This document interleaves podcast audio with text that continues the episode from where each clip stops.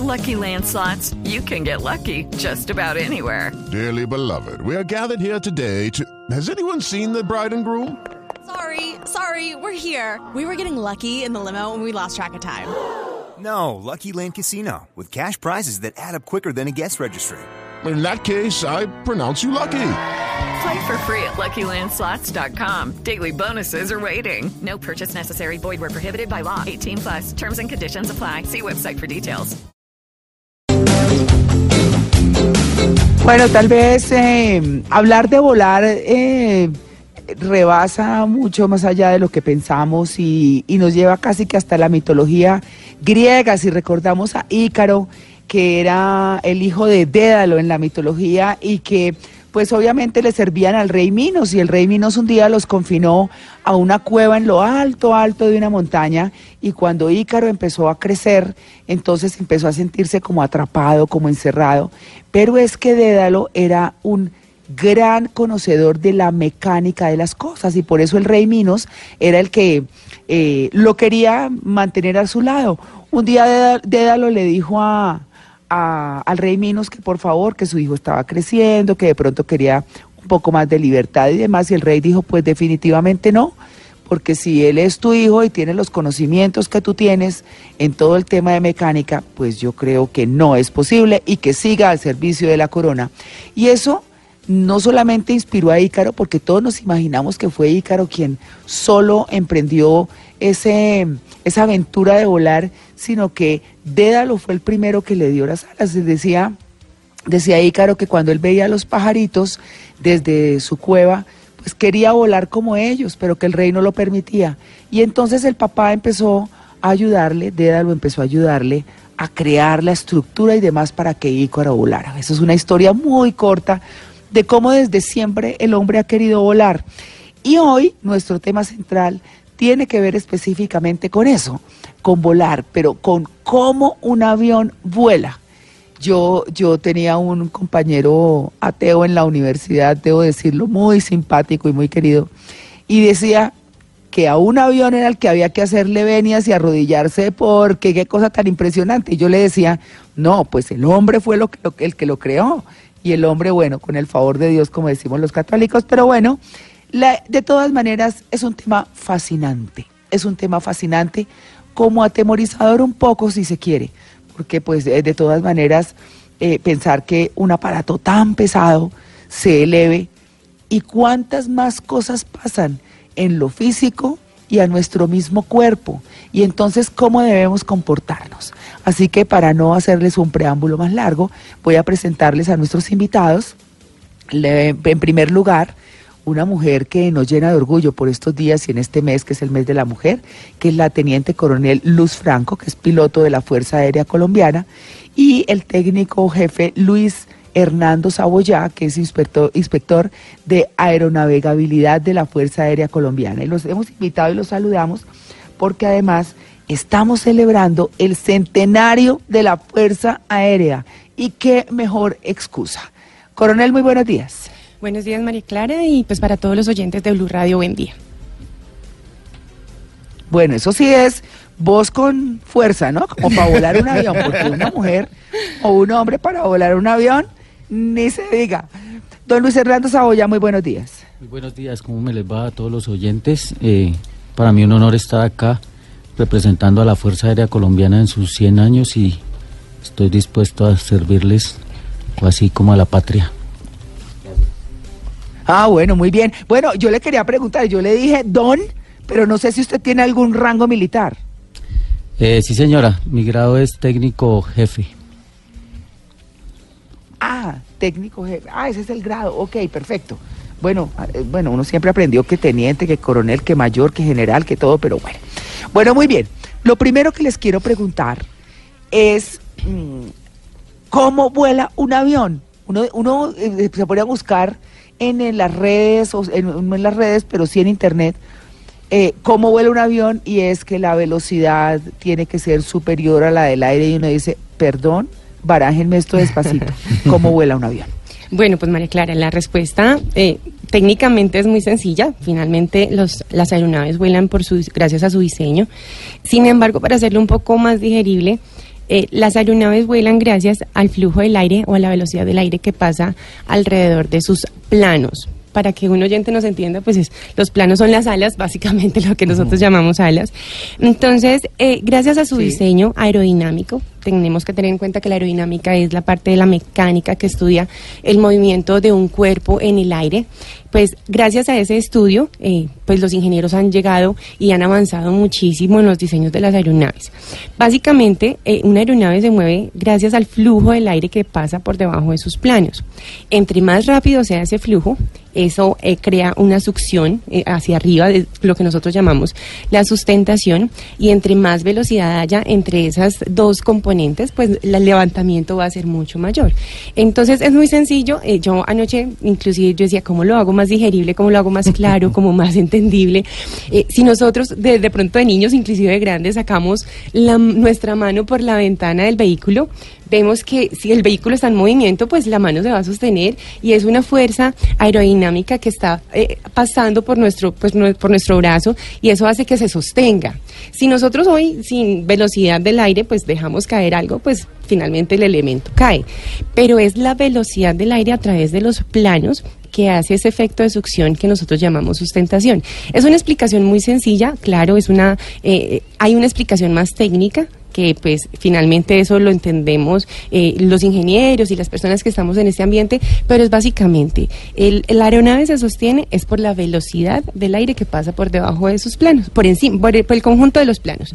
Eh, por debajo hace más presión, eso hace que pues que se sostenga más en el aire y obviamente para darle velocidad a ese aire o para darle velocidad a esa aeronave necesitamos unos motores propulsores de potencia.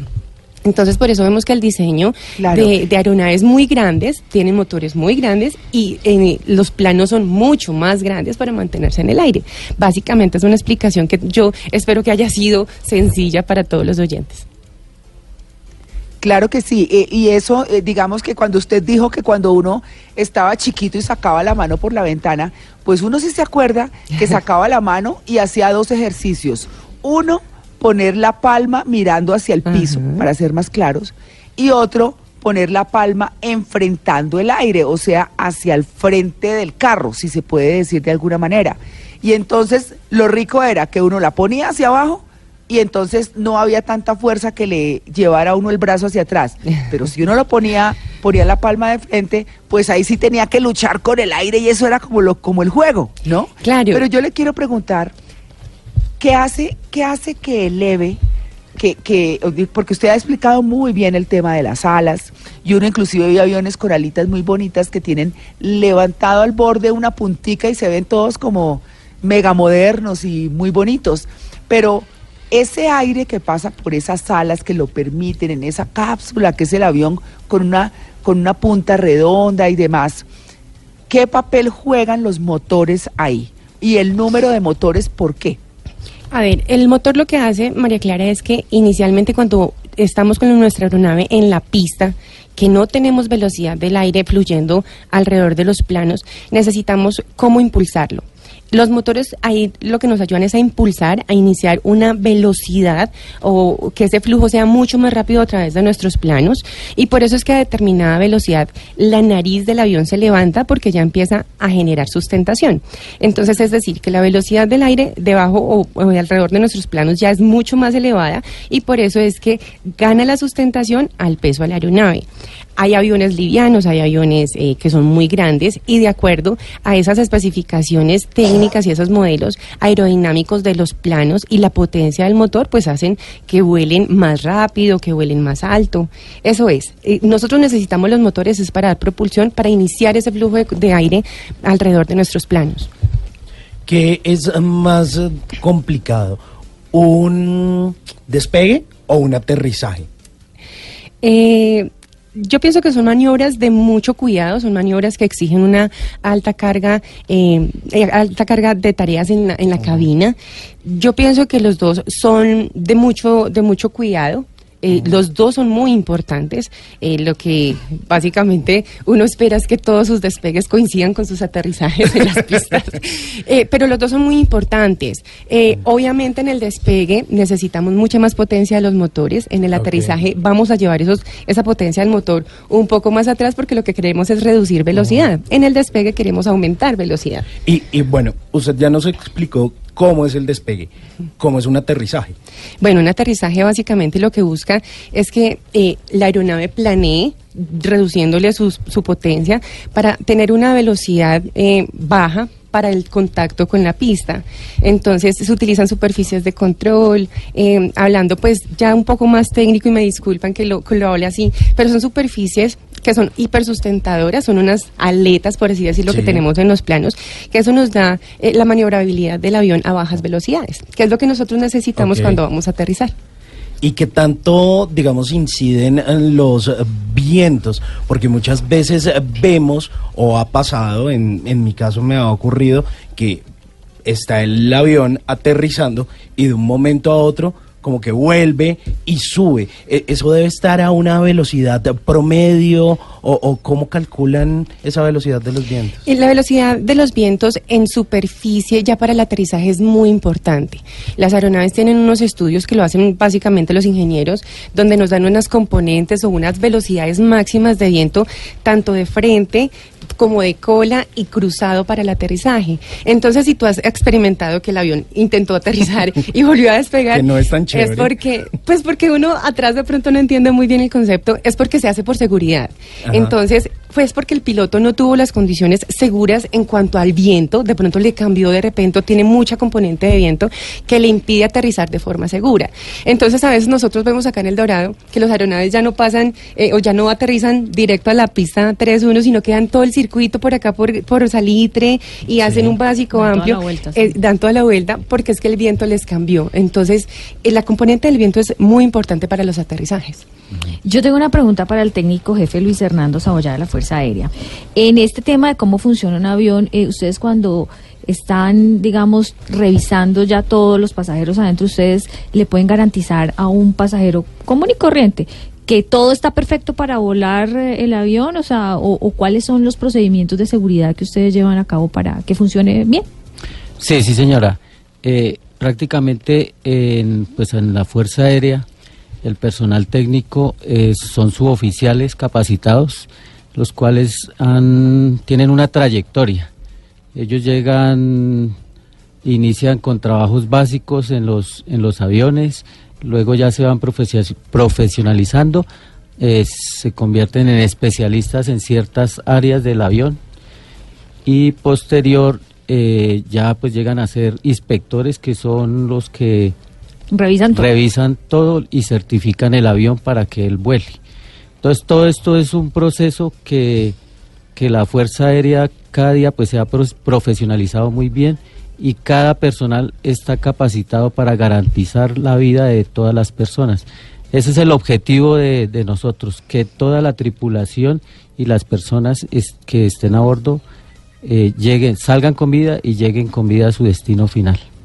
Bueno, eh, coronel, yo tengo una pregunta. El, um, cuando un avión aterriza, ¿qué hace que frene? ¿Le ponen los, los motores a, a marchar al revés o son puros frenos de las llantas? Bueno, depende de la aeronave, tiene varios mecanismos.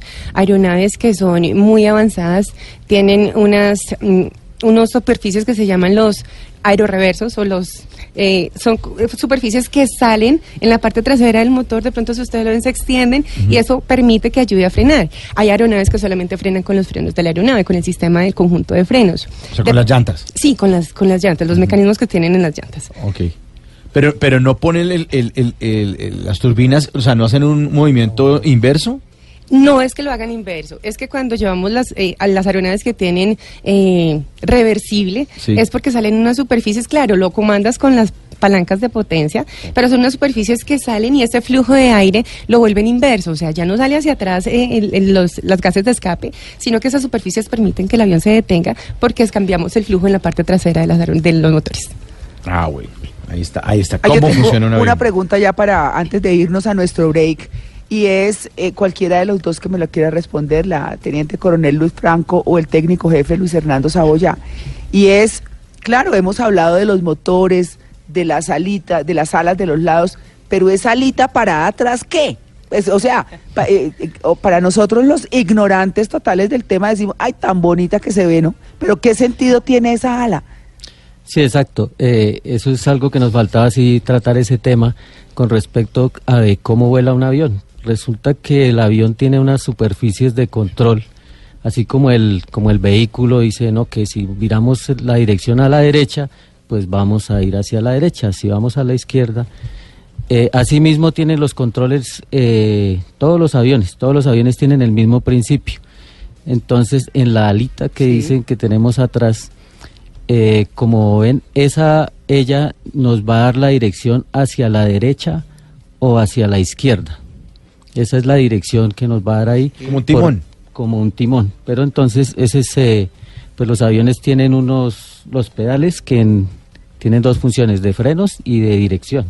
Entonces ahí es que nosotros direccionamos el avión derecha a izquierda. Ah, eso, eso se opera con los pies. Sí, La- el timón se opera con los pies. Para derecha a Como izquierda. cuando uno mete el clutch. Coge y Correcto. Oprime y para la derecha y para la Y izquierda. adicional en los en los en las alas, en las alas tenemos otras dos superficies que son las que nos dan eh, lo mismo a derecha, derecha o izquierda, pero en en sentido, o sea, no no direccionándolo hacia el frente, sino hacia no hacia los lados, Hacia los lados. Hacia los lados. Y ese, eh, y ese timón, Ajá. eh, ese timón no es como el de carro que es completo, que es redondo. No. ¿no? No. Depende del diseño del fabricante. Eh, pues nosotros tena- lo, lo- lo llamamos rueda de control, pero finalmente, pues sí, algunos son diferentes. Depende de la aeronave. ¿Y por qué no es completo? porque no es completo, porque no necesitas. O sea, finalmente cuando tú quieres ir hacia un lado, hacia la derecha, hacia la izquierda, el desplazamiento es mínimo, no necesitas el recorrido que necesitas en un vehículo eh, Ah, cuando claro. vas a dar dirección. Bueno, nos vamos entonces volando al break. No, María Clara. Sí, sí, señor. Nos vamos volando al break. 100 años de la Fuerza Aérea Colombiana, pionera en América Latina, no solamente en traer la aviación eh, militar, sino también en tener mujeres al frente de este tema, en este mes también en el que estamos nosotras en el centro, como debe ser todo el tiempo. bueno, muy bien, ya regresamos. Estamos en Blue Jeans de Blue Radio.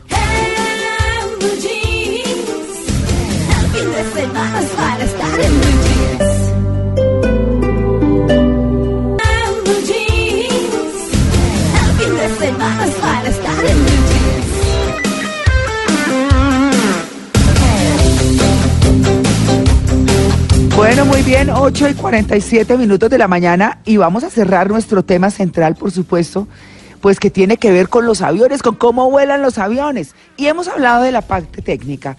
Yo les quiero recordar que nuestros invitados de hoy, eh, pues son eh, muy especiales, han venido a, a acompañarnos y pues por supuesto a hablarnos de esas cosas que no sabemos, que no conocemos, que no nos imaginamos.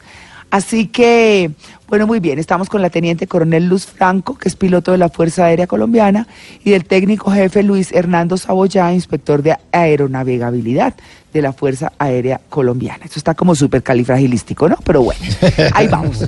Bueno, muy bien. Vamos a, vamos a seguir hablando entonces ahora de qué le pasa a nuestro cuerpo cuando volamos, porque hablamos de la parte técnica, de las alas, del motor, de la conducción, del freno, de todo, de cómo aterrizan, de cómo todo. Pero, ¿qué le pasa a nuestro cuerpo cuando volamos? ¿Cómo se comporta nuestro cuerpo, coronel? Bueno, María Clara, básicamente eh, depende de la aeronave en que volemos. Si es una aeronave que tiene sus sistemas eh, para presurizar el avión, es decir, para mantener un confort del pasajero eh, sin importar la altitud, pues no nos va a pasar nada. Eh, vamos a sentir de pronto un ligero cambio de presión en los oídos. De pronto ustedes han sentido de que pronto eh, No, tienen un sí, poquito un de aire en poquito. los oídos. Sí. Eh, pero son cambios mínimos de presión. Cuando volamos en aeronaves que no son presurizadas, que son esas aeronaves pequeñas, eh, tipo Cessna 208, Caravan, que nosotros lo tenemos en la Fuerza Aérea, eh, limitamos nuestra altitud de vuelo, precisamente porque después de los 10.000 pies de vuelo... ¿Que son eh, cuántos metros? aproximadamente unos 3.300 metros aproximados, eh, pues vamos a encontrar menos oxígeno. Entonces eso va a hacer que nuestro cuerpo reaccione y se comporte de una forma diferente a la normal. Todos reaccionamos diferentes a la falta de oxígeno. Nosotros en Fuerza Ah. Aérea tenemos eh, un entrenamiento que es muy importante para nosotros como pilotos militares, que es la cámara de altura. Entonces te suben a una altitud más o menos de unos 25.000 pies, es decir, no sé, tal vez unos 8.500 pies, eh, 8.500 Metros. metros, perdón, te quitan el oxígeno, entonces algunos nos dormimos, algunos empe- empezamos a sentir que nos hormiguean las manos, los deditos y las uñitas se ponen moradas, los labios se ponen morados, hasta que perdemos conocimiento. Entonces, eh, para la Fuerza Aérea es muy importante tener esto en cuenta porque sabemos que los pilotos pueden identificar estas causas de falta de oxígeno para tomar acción. A un pasajero normal que vuela en una aerolínea con una aeronave presurizada, básicamente el cambio que puede sentir o el síntoma es un poquito de aire en los oídos, eh, porque son sistemas de presurización que están diseñados para ese tipo de aeronaves. Porque dicen que uno no puede tomar trago, eh, o bueno, quitemos ese mito urbano, o si es real, que si uno toma trago a bordo, o si uno se sube como muy borracho, le coge más duro allá arriba. Claro, porque es que el alcohol a ti te disminuye los niveles de oxígeno. Y entonces, si de pronto va- eh, vamos a tener un cambio en esos niveles de oxígeno, obviamente vas a reaccionar diferente. Por eso es que eh, un pasajero no se puede subir a una aeronave alicorado, porque no sabemos el comportamiento que vaya a tener. Pues si uno Eh, aquí da, lo- da la hora de Exacto. en un vuelo. Pero Entonces- igual en los vuelos dan traguito, ¿no? Pero no Pero, exagerado. Pero exagerado. no, es un licor que tiene unos niveles mínimos de alcohol. Entonces tú te tomas un vino en tierra, un vino normal que compras allí eh, en, en- en cualquier parte donde lo vendan, y es un alcohol mucho más alto. En vuelo, ese mismo vino va a tener unos niveles de alcohol muy bajos que están autorizados por la OASI, que es la Organización Internacional de la Aviación Civil. Entonces no es el mismo trago que te tomas acá al que te tomas en un vuelo. Bueno, hablamos de gravedad, de todo lo que pasa, cuánto subimos, pero hay un tema que a mí me inquieta y es la gravedad cero.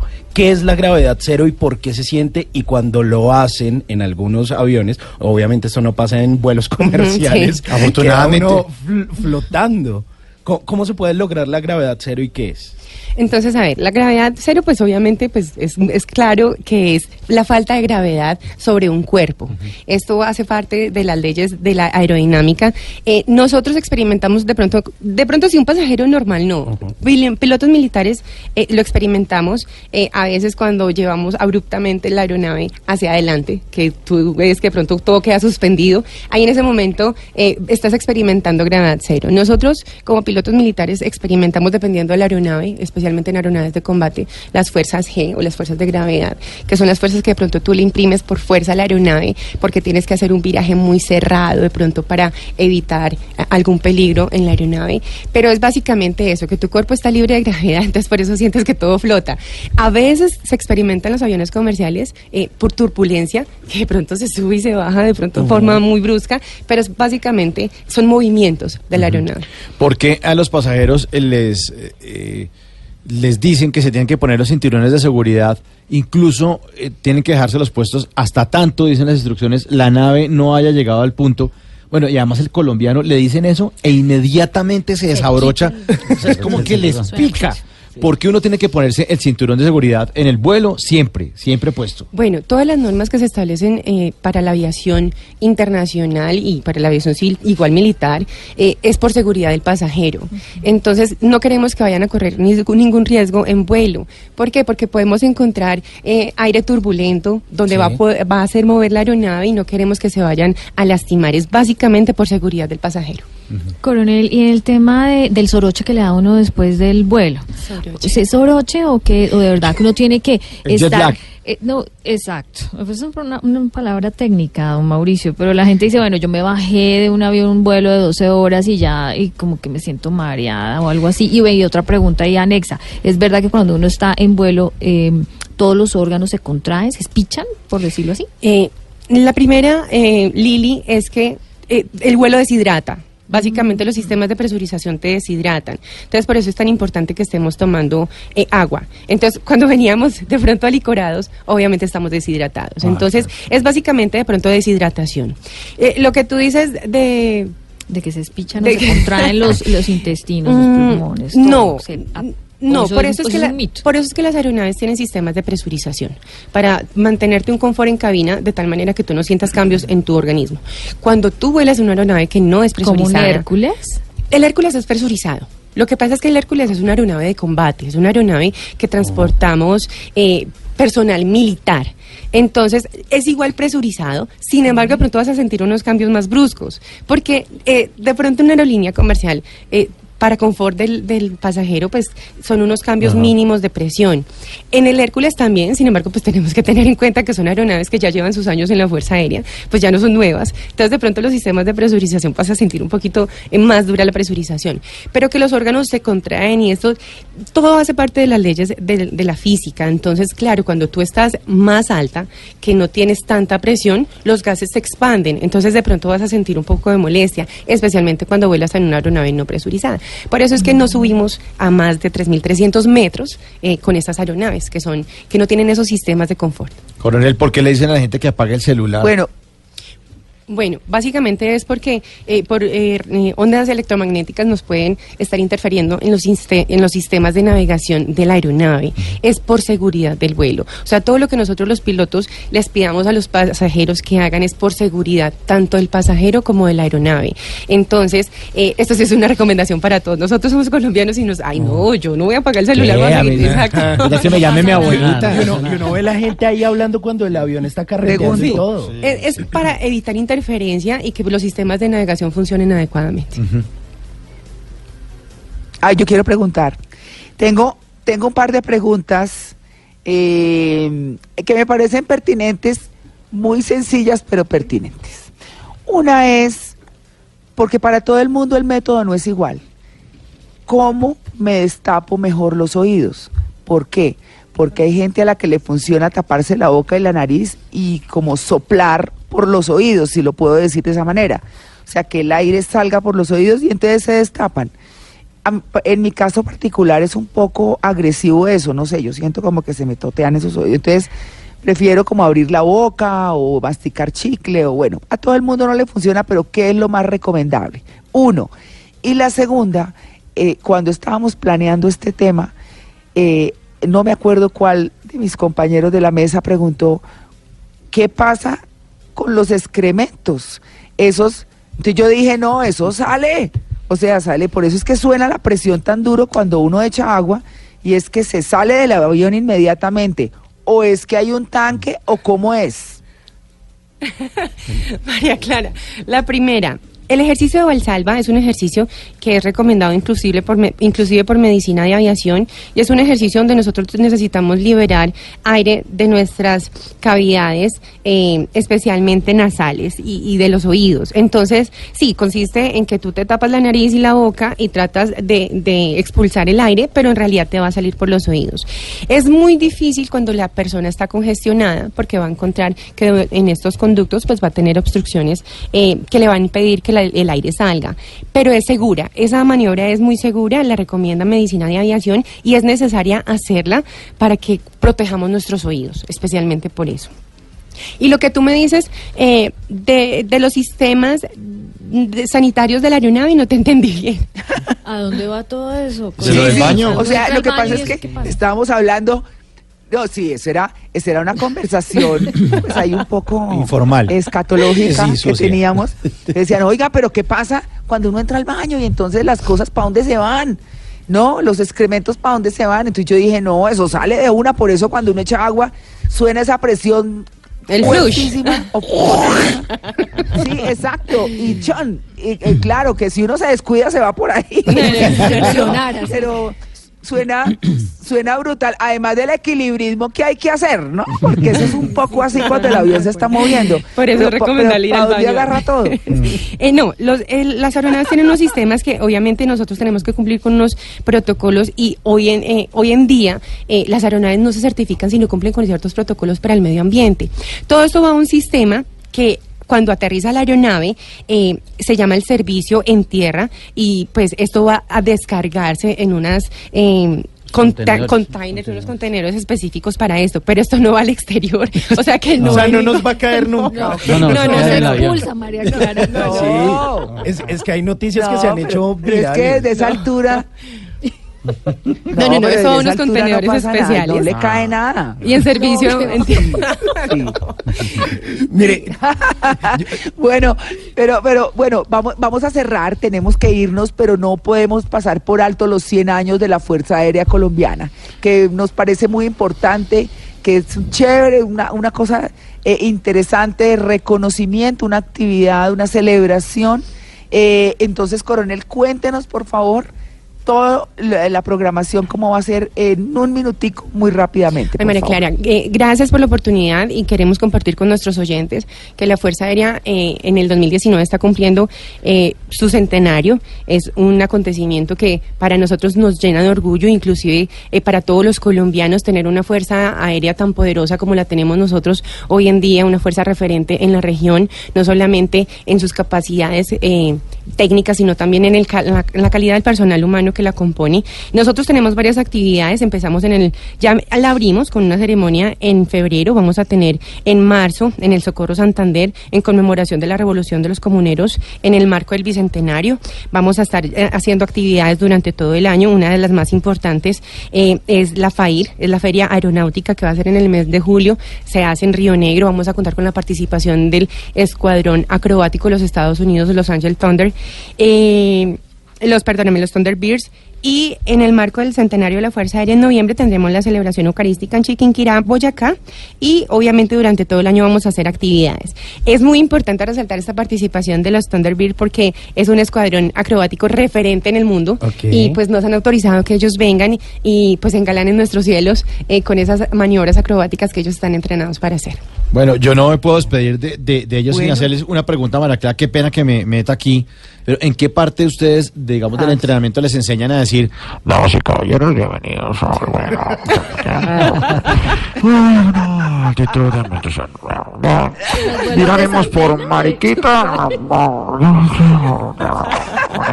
y al final, que dicen, Gracias por preferirnos. Y cuelgan esa vaina, que uno dice, tiraron ese teléfono allá en cabina. Se cayó, se cayó algo. y no le pregunta al de... ¿Qué fue lo que dijo? no, no es un entrenamiento. O sea, básicamente lo que queremos es informarle al pasajero en dónde estamos, a qué altitud estamos volando, Ah, bueno. qué condiciones vamos a encontrar meteorológicas y cuál es el tiempo estimado de llegada. Las comunicaciones no es ningún teléfono, es obviamente unos circuitos que tenemos en cabina y lo que queremos es informarle al pasajero. De pronto no entienden nada Sí. por las Ah, comunicaciones, pero lo que queremos es eso, confort del pasajero. Bueno, entonces, ¿no? Yo- la- despedimos, yo creo que como, como uno aterriza, con un aplauso. Bravo. Sí. Aterrizamos perfecto. Porque eso era- Uy, en no, Mauricio, si usted es de los que aplaude cuando aterriza. no, yo no, yo no, yo no, yo no. Confiéselo, confiéselo. Pero en Colombia No, aplaudimos, bueno. María Clara, ¿cierto? No, ¿sabe cuándo? ¿Sabe cuándo de golpe? Y eso ni siquiera. Eh, cuando hay un vuelo muy, muy, muy largo, hay vuelos que son muy largos, y la gente aterriza y dice, bueno, atravesamos el océano para el lado que sea, o, o si es eh, de continente, en el, dentro del mismo continente, una extensión muy larga. Pero bueno, queremos agradecerles a ustedes, por supuesto, por habernos acompañado, a la Teniente Coronel Luz Franco y al técnico jefe Luis Hernando Saboya de la Fuerza Aérea Colombiana, por habernos explicado est- muy fácilmente este misterio de volar que es como un milagro cada vez que un avión se levanta y un avión aterriza y que ojalá todos siempre se vayan y lleguen bien. Muchas gracias.